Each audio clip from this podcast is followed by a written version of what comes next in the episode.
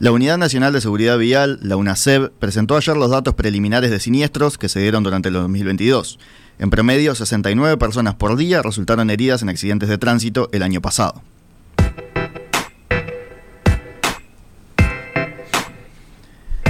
Del 1 de enero al 31 de diciembre del año 2022 resultaron lesionadas 25.154 personas en accidentes de tránsito.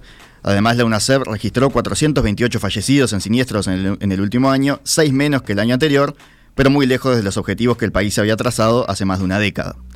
Además, el organismo dio datos de la primera quincena de enero de este enero, que estuvo marcada por algunos accidentes espectaculares como un choque frontal en Manantiales y el despiste de un ómnibus interdepartamental. Según los datos de la UNACEB, en las dos primeras semanas del 2023 fallecieron 22 personas como consecuencia de siniestros viales, una muerte menos que en 2022. La franja entre los 15 y los 29 años es la que acumula el mayor porcentaje de fallecidos con un 72%. Durante la conferencia de prensa que se dio ayer, el presidente de la UNACEB, Alejandro Draper, sostuvo, no hablamos de accidentes, hablamos de siniestros, son provocados por el ser humano.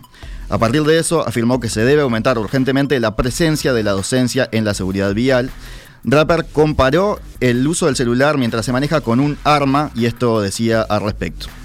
Si nosotros vemos a, una persona que va manejando con un revólver, así, ¿qué hacemos? ¿Llamamos al 911 o no? ¿Hacemos una denuncia? Nosotros estamos cansados de ver a las personas que van con, este, con esta arma eh, conduciendo. ¿Nos concientizamos y decimos, vamos a hacer algo? No, empiezo por casa. ¿Y por qué no? Si lo que vamos a hacer es evitar un siniestro. Segurísimo que muchísimos siniestros pasan por eso. Es más, los vemos cuando van en la ruta. O esto, ¿qué decimos? O tiene alguna otra cosa, o va hablando por el celular. Y pasamos y va hablando por el celular. Se hizo énfasis también en que para este 2023 se quiere implementar el decreto que reglamenta la libreta por puntos. Draper decía que está convencido que sería un antes y un después. También se explicó que la UNACEF está dando cumplimiento a la formación de las regiones que permiten descentralizar la actividad del organismo y operar en territorio. Vamos a ampliar en este tema y para eso estamos en comunicación ahora con Carlos Mansor, director de UNACEF. Mansor, ¿qué tal? Buenos días. Buenos días, ¿cómo le va? Eh, eh, como veíamos, desde la UNACEF hicieron hincapié especialmente en el factor humano, ¿no? Van a apostar también a campañas publicitarias de concientización, ¿verdad? Fundamentalmente, yo creo que van cada uno lo, lo, que hacemos. Yo a veces este, veo los muchachos esto de hacer la, gran Willy en la moto. Hmm. Digo, ¿pero qué le pasará por esa cabecita? Está poniendo en riesgo la, la, vida de él y, y los que están alrededor. Entonces tenemos que acudir indudablemente a esa eh, concientización de cada uno que está en nosotros tratar de salvaguardar, esto. Cuando vemos, y usted decía los porcentajes, este, el 60% de, de, de, los, de las muertes son de 15 a 29 años. Es un disparate que la mayor cantidad de la juventud muere por accidentes. Un país envejecido como el nuestro, que la juventud la debemos cuidar como oro, que se pierda de esta manera, ¿no? Por inconsciencia, aparte a veces de nosotros mismos personalmente. Por eso se va a reforzar eh, también en, redes sociales la comunicación. Por supuesto, creemos que es fundamental, que, creemos que esto es de todos los días, aunque ya sabemos que, siempre va a haber algún desastre, ¿no?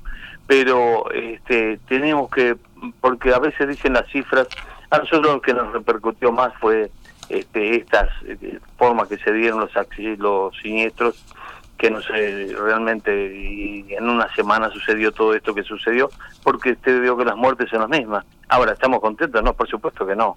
Este pero son las mismas muertes lo único que esa repercusión aumentó que todos estemos eh, fijamente viendo lo que ha sucedido. Bueno creo que algo así de impactante tenemos que hacer en las muestras que hagamos en la publicidad que hagamos.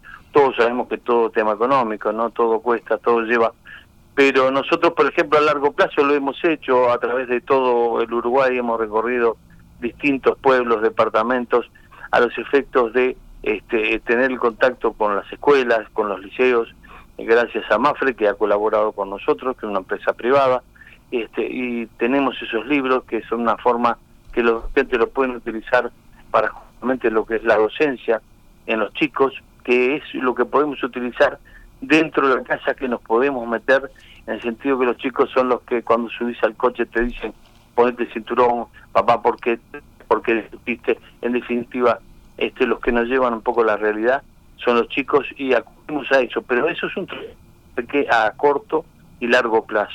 Pero necesitamos en la inmediatez, porque estamos hablando y se está muriendo gente, lamentablemente. Con respecto a eso, a la inmediatez, hace unos días usted le decía a la diaria eh, que se estaba evaluando emitir una declaración para solicitarle a las intendencias que acentuaran las fiscalizaciones, eh, porque la UNACEF no tiene equipos para llevar a cabo tareas de control. usted decía, debemos fiscalizar lo que realmente se debe fiscalizar, no si pagué la patente o no pagué la patente. Correcto. Con, respecto a ese punto, ¿se, eh, se llegó a algún...? Tenemos, tenemos justamente allá delineado la reunión con la Junta Nacional de Seguridad Vial, que son los la subsecretaría de los ministerios, tenemos el Congreso de Intendentes y tenemos el presidente de la empresa de transporte.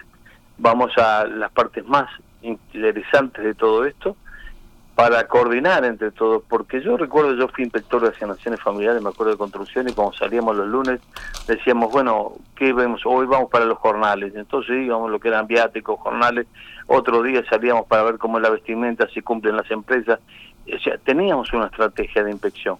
Entonces yo creo que en estas fiscalizaciones nosotros debemos, este, sobre el cinto fundamentalmente, sobre el casco, acá nosotros vemos en la zona acá de la Teja, el Charro, Belvedere, es tierra nadie. Acá no puede ser que no vengan los inspectores. ¿Por qué no vienen los inspectores? nosotros vemos a, los chiquilines en las motos con las gorritas y así vemos las gorritas tiradas con las motos cuando surgen los accidentes.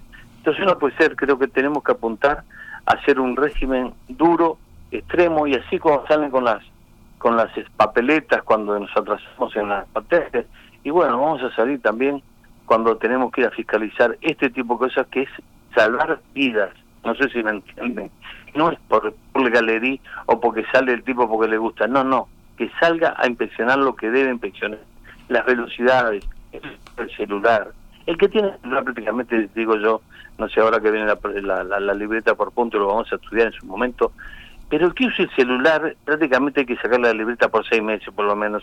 Es como si tomara alcohol. No, pues, como decía nuestro presidente ayer, este, que es como usar un revólver. Y sí, es como estar, uno los ve en la calle realmente la, imprudencia que cometen y cómo van de un lado al otro a veces en la y pero ¿por qué? Sí, mira, hablando por celular, mandando mensajes, peor todavía. Y el tema es que quizás usar el celular pasa a ser... Eh, es como bastante amplio hoy en día lo que, lo que el celular puede hacer. Por ejemplo, un GPS. Eh, que eso es quizás está mirando el celular porque está mirando el mapa, ¿no? Ahí, ahí eh, capaz que es más difícil hacer la separación o por lo menos hay que pensar en matices. la actitud, claro, tú ves la actitud cuando ves que vas hablando porque lo vas recostando contra el volante y va, tú ves que estás mandando un mensaje y no es usando el GPS, el GPS lo usas de repente, tenés este, el lugar en el tablero este, donde vas mirando y lo vas viendo de frente. Lo usan los taximetristas, ya lo hemos visto, pero lo usan al costado y va mirando sin ningún tipo de problema. No usa, no en la mano y sobre el volante. Eso es porque vas hablando y estás contestando. Aparte se ven, ¿no? Este, es una imprudencia que realmente yo no lo puedo entender porque es como antes, cuando no tenía celular, sé que hay emergencias, sé que por el trabajo, pero bueno, recostate, eh, ponelo pica pica, y atendés el llamado o llamás o haces lo que tenés que hacer, pero no mandando. Yo creo que eso es una distracción y todo lo mismo que es un segundo, una distracción y chocamos el adelante o de costado, o peor, nos lleva un peatón por delante, ¿no? En cuanto a la libreta por puntos, entonces la idea es que se implemente este año, eh, finalmente, ¿no? El, proyecto viene de, ya, ya de años de trabajo. Eh, capaz que podemos, podemos repasar un poco qué, qué, es lo que va a suponer. Plantea una libreta de 12 puntos para cada conductor eh, menos para quienes retomen la licencia de, después de, un retiro que, se les haya retirado el permiso. ¿no? En esos casos tienen ocho puntos. Exacto, exacto. Y trabajar mucho en algo que también se decía ayer, en lo que es eh, los, formadores de formadores. Necesitamos gente que sepa realmente, que sea un, educando importante, porque gente que sepa realmente, que dé una docencia. Nosotros tenemos un gran docente que trabaja con, ahora tuvimos varios como él, este Jorge Alfaro, eh, que trabaja muchísimo y hemos trabajado, nosotros tenemos varios convenios con el Ministerio del Interior, con las ambulancias, con los choferes del Estado, ¿no? que creemos que empezar por casa es lo fundamental de tener este buenos choferes. O sea, falta mejorar la educación, dice, la, parte de... Fundamentalmente, La parte previa a sacar la libreta. La docencia. Y yo no creo en eso, digo que usted tiene dinero, paga la multa, se va y ya se olvidó. No, no, pagaste la multa, pero a la vez hacemos una recuperación, que eso lo tiene, la libreta por puntos. Cuando recupere los puntos va a tener indudablemente su tiempo de docencia y de vuelta con la libreta y con los puntos que tenga recuperados Claro, porque al, al cometer infracciones se, pierden puntos, ¿no? Exacto, se van perdiendo puntos. Por exceso de velocidad, por no tener el cinturón, por manejar eh, bajo el efectos del alcohol.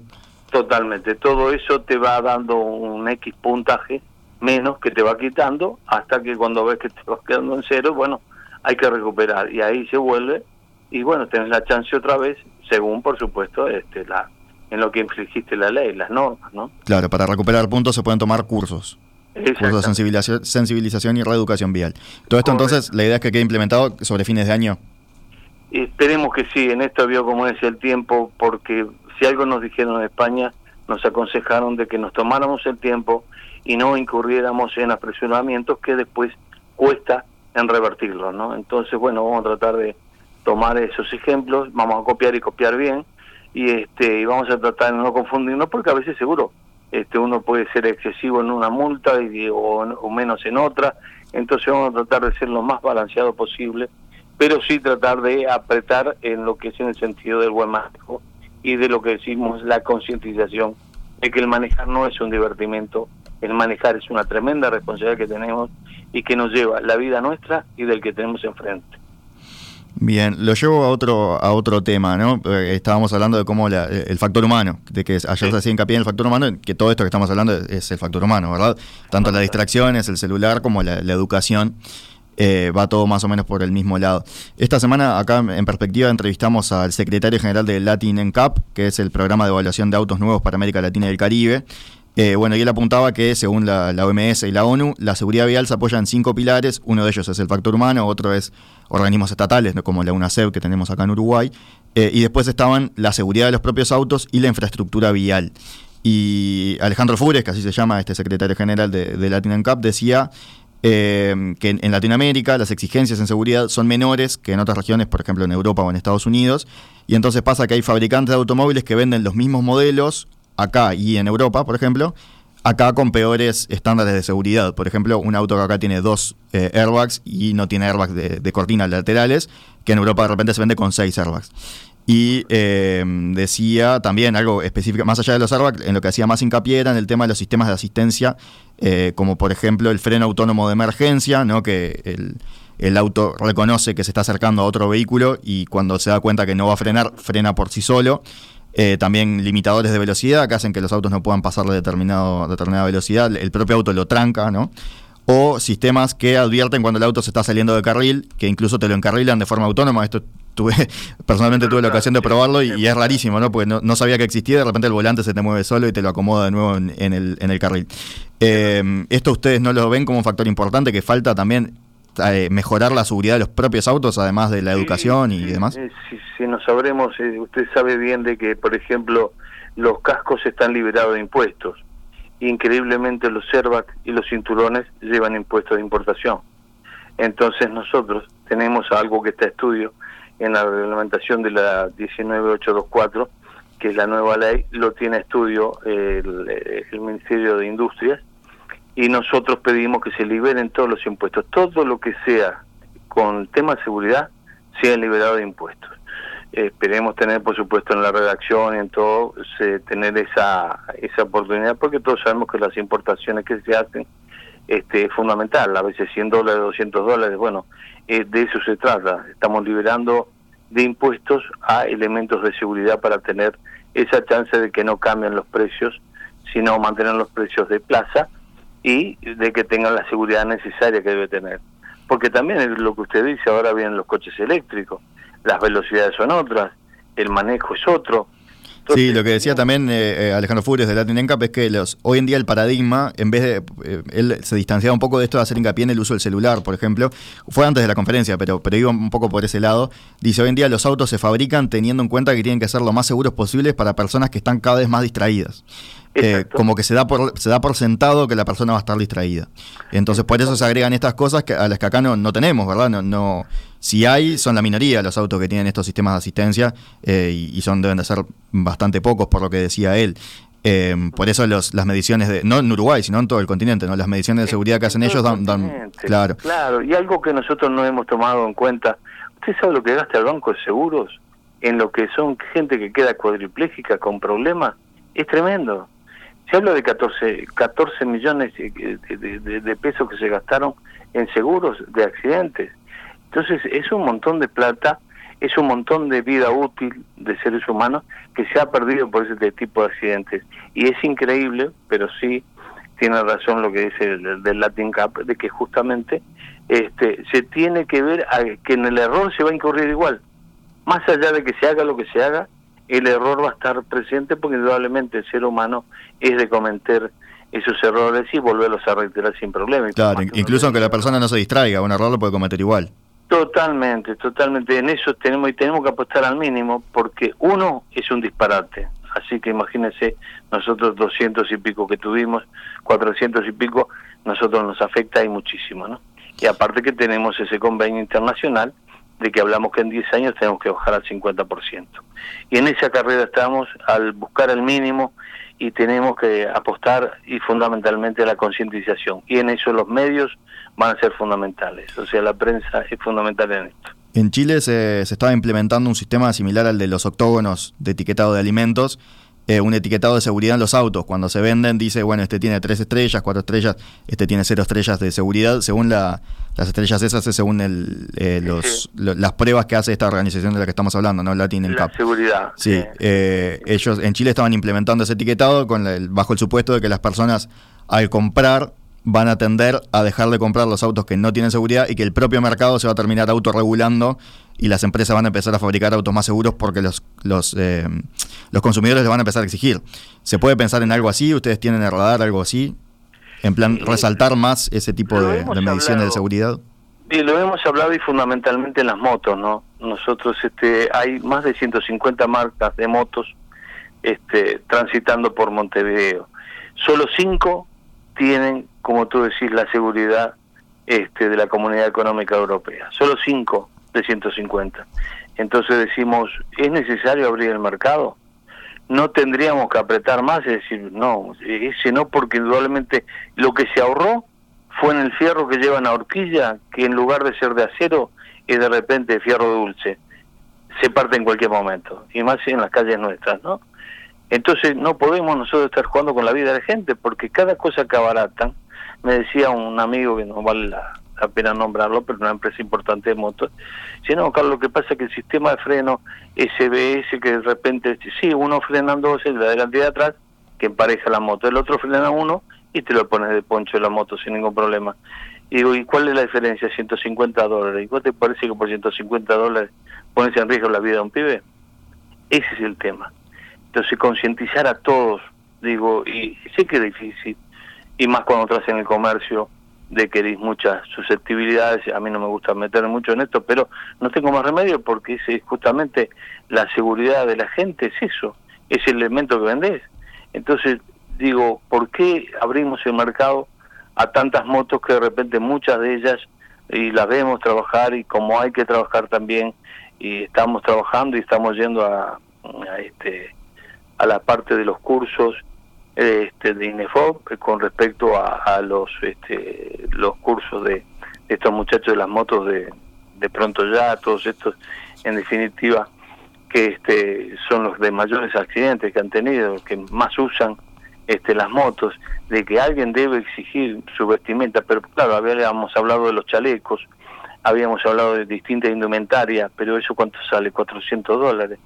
Bueno, liberemos los impuestos, entremos el Estado. Ahí serían políticas de Estado, ya liberemos impuestos, este, vemos cómo lo puede pagar el Estado, de qué forma se puede eh, financiar, a los efectos, porque no le vamos a pedir a un botija de la construcción que se ponga un traje de, piel de canguro, que vale 400 dólares, que se ponga un chaleco de estos que evita la muerte el 80%. Sería una cosa importantísima, pero vale 400 dólares, claro.